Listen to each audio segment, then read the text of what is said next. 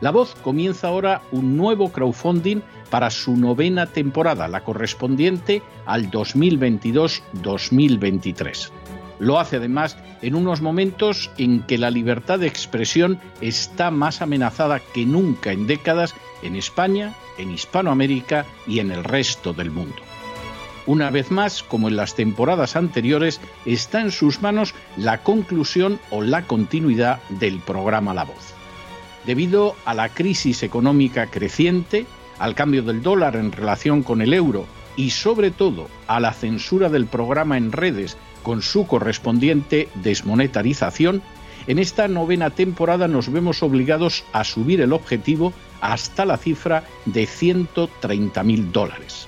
Con el crowdfunding se mantiene la emisión en directo, en abierto y de forma gratuita del programa a través de YouTube, iBox, SoundCloud, Spotify, Apple Podcasts, Google Podcasts, Tunnel y Stitcher.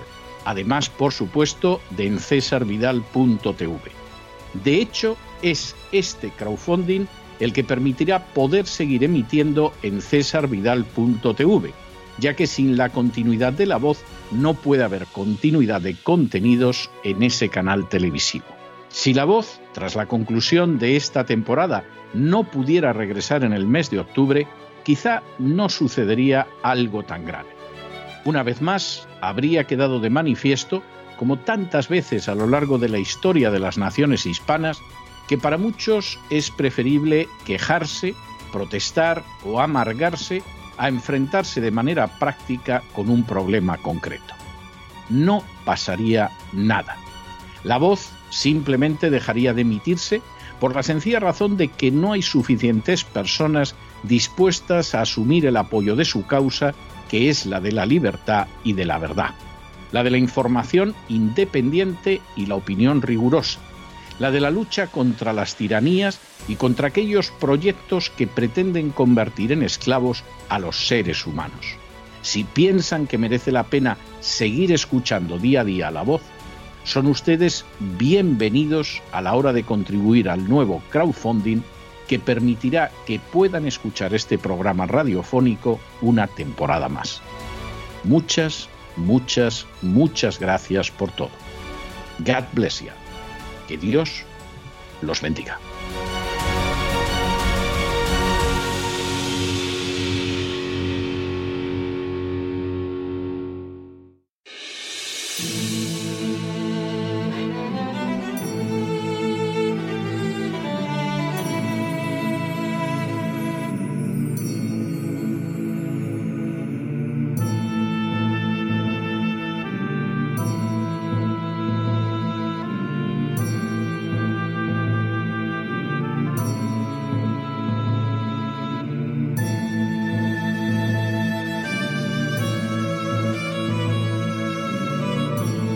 La voz con César Vidal, desde el exilio.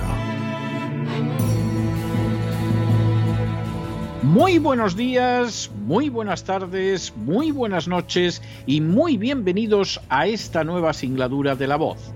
Soy César Vidal, hoy es el jueves 2 de junio de 2002 y me dirijo a los hispanoparlantes de ambos hemisferios a los situados a uno y otro lado del Atlántico y como siempre lo hago desde el exilio.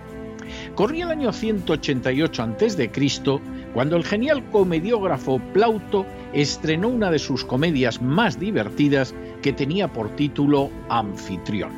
En el texto, Plauto se burlaba de una reciente expedición militar a la vez que aprovechaba para, mediante las risas, dejar de manifiesto algunos de los aspectos más risibles y censurables de la vida en Roma. Así, en uno de los momentos de la comedia, uno de los protagonistas afirmaba con amargura, Justa autem ab injustis petere incipiencia est, lo que podría traducirse como pedir cosas justas de los injustos es una insensatez. La afirmación, no por lógica, resultaba menos útil y aleccionadora. Hay gentes que esperan que sujetos que se caracterizan por practicar de manera sistemática la injusticia puedan comportarse de manera justa. Semejante esperanza es una necedad y el esperarlo constituye una profunda estupidez.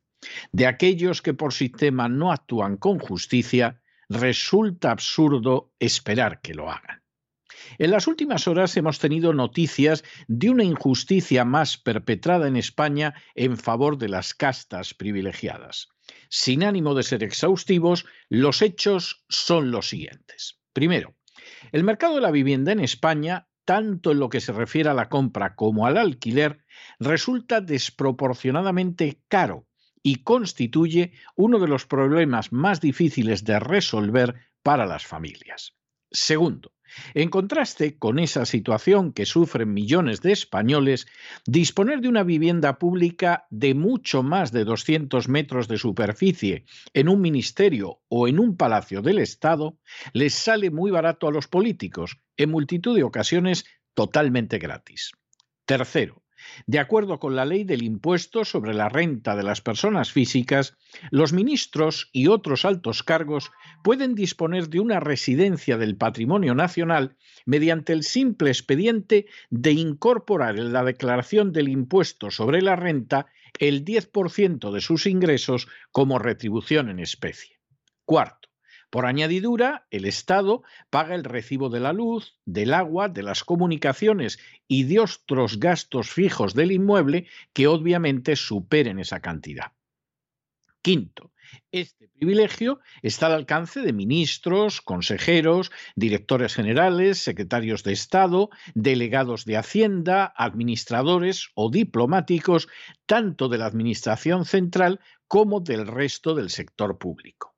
Sexto, los artículos 42 y 43 de la Ley del Impuesto sobre la Renta de las Personas Físicas consideran que el uso de esas viviendas son pago en especie, pero a diferencia de lo que sucede con los ciudadanos de a pie, coloca el límite de lo que tienen que abonar a Hacienda en el 10% del valor catastral o en el 5% si ese valor se ha revisado. Por añadidura, no podrá exceder del 10% de las restantes contraprestaciones del trabajo o ingresos totales. Séptimo. De esta manera, por ejemplo, los ministros que tienen asignado un sueldo anual de 74.858 euros con 16 céntimos sin dietas, pagarían por el uso de una vivienda del Estado unos 250 euros al mes como máximo. Octavo. Ese alquiler de 250 euros al mes sería siempre por inmuebles históricos, céntricos y con una superficie generosa. Noveno. Por si lo anterior fuera poco privilegio, los ministros y secretarios de Estado que tienen el acta de diputado o de senador no incluyen en su base imponible la indemnización por razón de servicio que perciben y que son unos 28.000 euros anuales de dietas que además ni siquiera tienen que justificar. Según la ley, este tipo de dinero, que no es pequeño, está exento de pagar el impuesto sobre la renta. Décimo. Para colmo, los políticos ni siquiera tienen que pagar los 250 euros mensuales que les costaría el alquiler de un palacio. Si alegan que ocupan esa vivienda por motivos de seguridad, esta es totalmente gratuita. Un décimo. Por añadidura, los presidentes no pagan por ocupar durante las vacaciones residencias públicas, como es el caso del Coto de Doñana. Duodécimo. De esta manera, la antigua vicepresidenta Carmen Calvo dispuso hasta julio de 2021 de una vivienda oficial de 225 metros útiles con seis estancias. Y Manuel Castel, antiguo ministro de Universidades, ocupó un inmueble de 144 metros cuadrados hasta el mes de diciembre. Décimo tercero. Por su parte, Salvador Illa, antiguo ministro de Sanidad, residió en el complejo de la Moncloa hasta finales de enero en una vivienda de 413 metros cuadrados de superficie. Y Arancha González Laya, antigua ministra de Asuntos Exteriores, habitó hasta julio el Palacio de Viana, con 293 metros de superficie que incluían un vestíbulo, salón, comedor, office, distribuidor, tres dormitorios, tres baños y un aseo. Décimo cuarto. En el caso de José Luis Ábalos, antiguo ministro de Transportes, dispuso también hasta julio de un inmueble de la Administración General del Estado de 210 metros cuadrados de superficie. E Isabel Cela, antigua ministra de Educación, tuvo a su disposición hasta julio un inmueble de 320 metros cuadrados con 14 estancias. Décimo quinto. De los actuales miembros del Gobierno, la vicepresidenta primera y ministra de Asuntos Económicos, Nadia Calviño, tiene asignado un inmueble de 244 metros cuadrados de superficie. Décimo sexto. También la vicepresidenta segunda y ministra de Trabajo, Yolanda Díaz, dispone de un inmueble en el interior del ministerio. Y Miquel Iceta cuenta con una residencia asignada de 163 metros cuadrados de superficie. Y decimos séptimo, de esta manera, disponer de una vivienda pública de más de 200 metros de superficie en un ministerio o en un palacio del Estado sale muy barato o incluso totalmente gratis para los políticos y altos cargos, mientras que la adquisición o un alquiler para el resto de los ciudadanos resulta prohibitivo en la mayoría de los casos. Como hemos indicado en multitud de ocasiones anteriores, el régimen actualmente vigente en España no es una democracia. Se trata más bien de un modelo similar al del antiguo régimen, el que existía antes de la Revolución Francesa. Bajo el ropaje de una monarquía parlamentaria, las castas privilegiadas roban, saquean y expolian a aquellos que producen riqueza en mayor o menor medida. Y ese latrocinio sistemático cuenta como elemento esencial los presupuestos públicos, los privilegios legales y como brazo privilegiado a la agencia tributaria. Gracias a estos mecanismos, la gente de a pie es despojada del fruto de su trabajo en muchas ocasiones hasta dejarla por debajo del nivel de subsistencia. Todo ello para que de ese fruto se aprovechen las castas privilegiadas. Para colmo, muchas de esas acciones de expolio y privilegio injustos resultan en ocasiones desconocidas. El caso de la vivienda en España, al respecto, constituye un ejemplo verdaderamente sangrante. Mientras millones de españoles se ahogan bajo la pesada carga de pagar un techo bajo el que cobijarse, infinidad de políticos y altos cargos pueden hacerlo por apenas 250 euros al mes en palacios y viviendas de extraordinaria superficie. La diferencia resulta colosal, pero es que para remate en no pocos casos, hasta ese pago ridículo se elude señalando que el político vive, por ejemplo, en un palacio por razones de seguridad.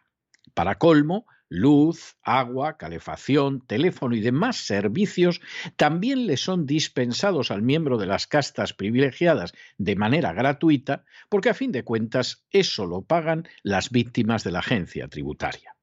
En paralelo, los pobres ciudadanos se encuentran con que los descuentos del impuesto sobre la renta de las personas físicas por compra o alquiler de vivienda prácticamente han desaparecido. Se encuentran con que los impuestos sucesorios son auténticamente confiscatorios. Se encuentran con que los sicarios de la agencia tributaria no dejan de idear nuevas maneras de vaciarles los bolsillos. Y se encuentran con que la especulación de los ayuntamientos no deja de elevar los precios de la vivienda de manera criminal.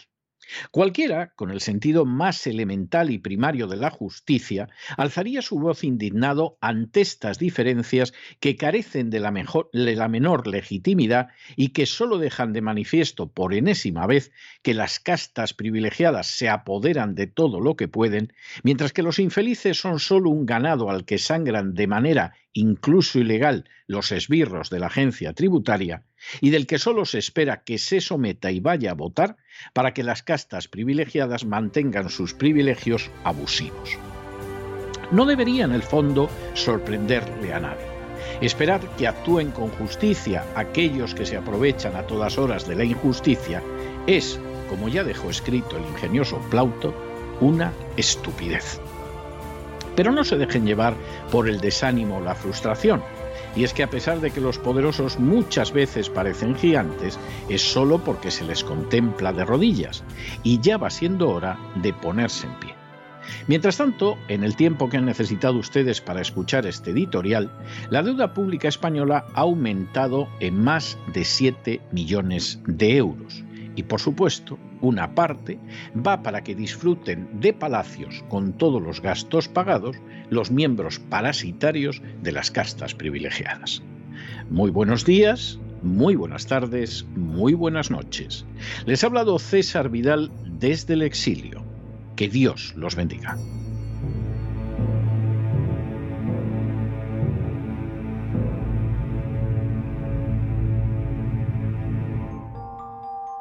Esta sección está patrocinada por crowdfunding con el siguiente mensaje. Nuestro Señor Jesucristo, el único Dios verdadero, es misericordioso y nuestro Salvador.